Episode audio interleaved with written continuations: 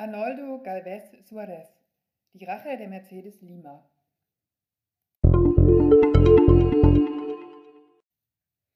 Es gibt Bücher, die sind gut und wichtig, und es ist richtig, dass sich ihnen jemand annimmt, um sie zu veröffentlichen. Sie sind wertvoll, weil sie in Länder, Kulturen und Systeme entführen, die es zu erkunden gilt, die bei aller Globalität immer noch fremd sind und mental schwer zu fassen. Bücher aus Südamerika gehören auch dazu. Romane, die sich mit der dunklen Vergangenheit von Diktaturen und korrupten Gesellschaften auseinandersetzen, wie die von Juan Gabriel Vázquez aus Kolumbien und natürlich von Mario Vargas Llosa in Peru. Aber es gibt viele Autoren, die hierzulande wenig bekannt sind, und sie zu entdecken, hat sich Ilja Trojanow, der Weltensammler, zur Aufgabe gemacht. In seiner Reihe Weltlese Lesereisen ins Unbekannte spürt er solche Werke auf. Eine seiner Entdeckungen ist Die Rache der Mercedes Lima von Arnoldo Galvez Suarez, 1982 in Guatemala geboren. Ein hartes Buch, das sich mit über 30 Jahren guatemaltekischem Bürgerkrieg auseinandersetzt, dem zwischen 1960 und 1996 über 200.000 Menschen zum Opfer fielen.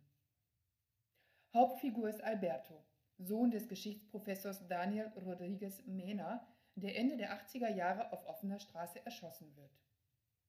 In der Familie werden die genauen Umstände verschwiegen. Bis heute weiß Alberto nicht, ob sein Vater Opfer der politischen Umstände oder eines Eifersuchtsdramas wurde.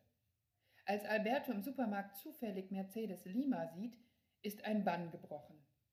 Wie von Sinnen heftet er sich an die Fersen der Frau, die einst Studentin seines Vaters war und Licht ins Dunkel des Mordes bringen kann.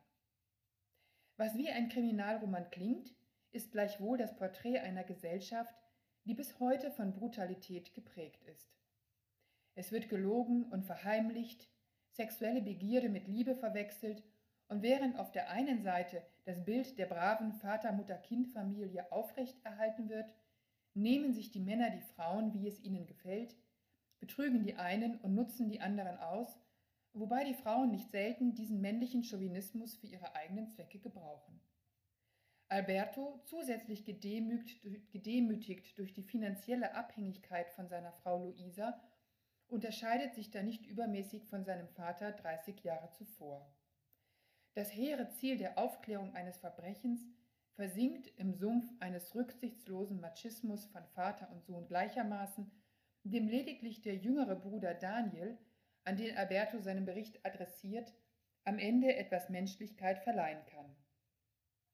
In Die Rache der Mercedes Lima sind Opfer und Täter eins, schwelen Konflikte ungelöst, sind die bis heute allgegenwärtigen Schatten von Gewalt nicht verschwunden. Kein Roman, der Spaß macht, aber ein Buch, das die Beklemmung zurücklässt, das die tief sitzende Angst von jahrzehntelanger willkürlicher staatlicher Gewalt viele Generationen überdauert. Arnoldo Galvez Suarez, Die Rache der Mercedes Lima, Edition Büchergilde, Frankfurt 2017